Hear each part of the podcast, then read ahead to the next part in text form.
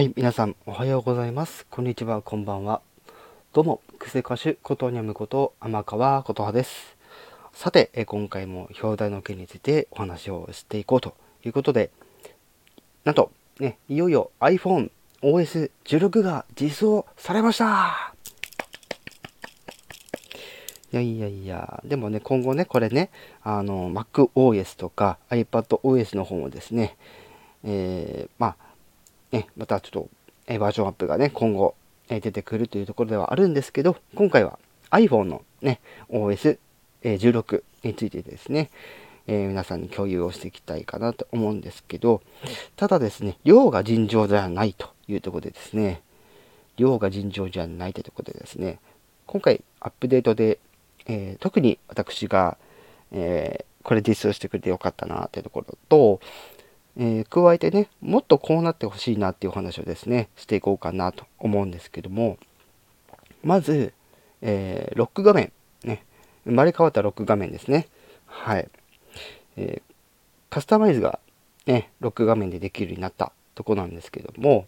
ただですね、あの、今回のアップデートでできるようになった、このロック画面の、あの、カスタマイズっていうのは、いくつか何パターンにこの壁紙をセットしたものを使い分けたりとか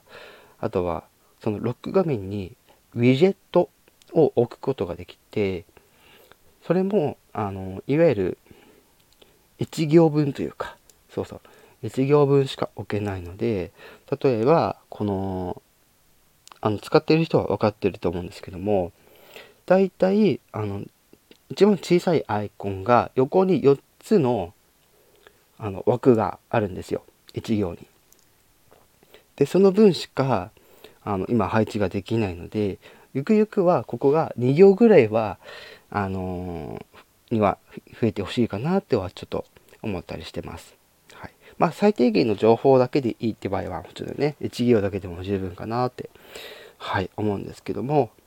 はいそこのね、ロック画面のカスタマイズで、えー、ウィジェットをね、そのアイコン4つ分だけね、はい、置くことができると。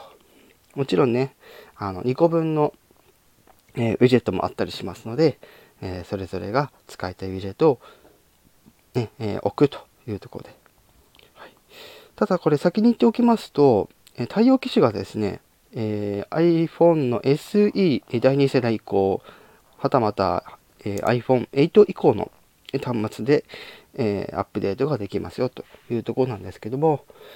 はい、あのー、あまりね、あの古いものをあの使い回すのもいいかとは思うんですけども、ゆくゆくは使えなくなってしまいますので、はい、そそうならないうちにですね、新しいものに買い替えをお勧めします。はい。がですね、やっぱりですね、あの、皆様ご存知の通り iPhone って高いんです。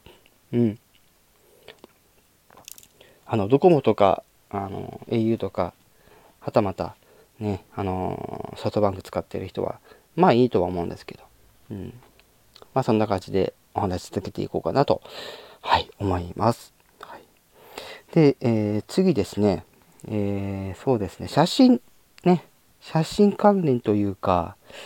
そうですね、この写真にですね、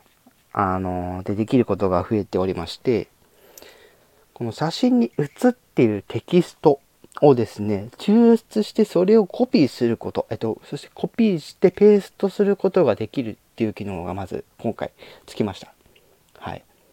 これはですね、あのいわゆる、えー、純正の写真アプリ開いた後にですね、専用のボタンポチって押した後にですね、テキストの部分だけバッて出てくるので、そこをコピーして、えー、別の、えー、まあ、アプリにこう、貼り付けたりとかできるという機能が今回ついております。そして、そして、なんとこの写真の純正アプリでですね、切り抜きができるようになりました。まあこれ切り抜きってあの一概に言うとえどういうことって思うかもしれないんですけど例えば人の顔が写った写真特に私はあの自分の顔あの結構撮ったりするのでこれ結構ですね私にとってはあの、えー、朗報でございまして、はい、結構これ私あの使うんじゃないかなと。今後、はい、思います。はい、っていうのがねやっぱり嬉しくてですね、はい、早速ね何回かやっておりますけどやっぱりこれすごいね、うん、もちろんこの切り抜きする時にですねこの被写体をあの長押しした状態でもう片方の手で、えー、それを、えー、ペーストしたい、えー、アプリの、まあ、場所に、えもう片方の手で操作してで、えそうねペーストしたいところまで来たらそこ、え手を離すとそこにペーストができるみたいな、すごい機能が登場しました。これね、多分使うんだよ。私使うんだよ、これね。うん。はい。というところです。はい。そしてですね、まあ、他にもあるんですが、私今回このアップデートでもう一つね、いいと思ったのはですね、音声入力ですね、の進化が今回されてます。はい。私結構ですね、音声入力結構使ってるんですが、どうしてもね、くどくて入らないんですね。はい。なので、いちいち、あの、あ、やってはこうやってやっていうのを、音声入力してはテキスト入力してっていうのを、なんか結構交互に、こう、細かい作業をしながらやってるんですけど、それがですね、結構円滑に行えるようになりました。というのもですね、あのー自分がこの音声入力で入れた言葉のあ,、えー、あるんですけど例えば、えー、例えばですよ。例えばなんかなんかやな。うん。例えが出てこない。例えが出てこないんですけど、まあ、要はその自分が入力したい文字を読み上げます。でその後にですね読み上げてる時にですね一旦切ります。いわゆる点とあの丸を自動的にあのそうそう自動的にあのやってくれるんですよね。ただ丸の方は多分ね丸って言わないと多分出てこないかもしれないしもしかしたらあのなんとかなんとか点でダラダラダラって言って最後に「えっ?」て終わった時に「丸」って言えばそれが本当にあのその分でちゃんと登録されるっていうのがあるんですけども、ここにですね、もう一つ、あの、サプライズがありまして、なんとですね、手入力と音声入力が同時に、あの、同時にっていうのは変ですけど、あの、本当に交互に行える、円滑に交互に行えるっていうのが今回の、この音声入力の進化のもう一つの目玉となっていまして。はい、本当これね、一回やってみたんですけど、本当にすごいです。だいぶ手間がね、省けるようになりまして、ほんとこれね重宝するんじゃないかなって私は思ってます。はい。ということでですね、まあ、今回はいくつかねあの私的にあのこれはすごく使いやすそうっ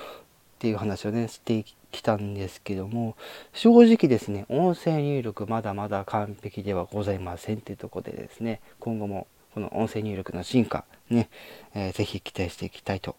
思いますし今回のアプリで実装されたあのテキストいわゆるテキストを認識する機能みたいなものだったりとか本当に写真のねあの被写体の切り抜きだったりとか、うん、本当にですねあのね他のアプリもね頑張ってアップデートしたりとかで結構使いやすくなってたりねしてるアプリとかもあってですねはい本当にあの私これ iPhone に変えて大正解だったなとはいちょっと思ってます。まあ中にはね、いや iPhone じゃない Android だろうなってね、言う人もいるんじゃないかなって思うんですけど、あくまで個人的な感想でございますので、はい。あの、ご利用いただければなと思います。はい、ということでですね、ちょっと長くお話ししてみ、えー、しまいましたけれども、今回ですね、まず iPhone の iOS16 リリースされたということで、まだダウンロード、えー、インストールされていない方はですね、ぜひ、あの、設定一般えー、ソフトウェアアップデートのところがですね、あシステムソフトウェアアップデートのところから、はい、アップデートしていただいて、ちょっと時間かかると思いますので、えー、時間に余裕を持ってですね、アップデートの方をしていただいて、えー、たくさん、えー、いろんな機能、ね、実装された機能ね、え使ってね、えいきましょうというところで、今回は、えこの辺で、えお話終わりたいと思います。はい。ということで、はい、以上、クセ歌手、ことにゃむこと、天川琴葉でした。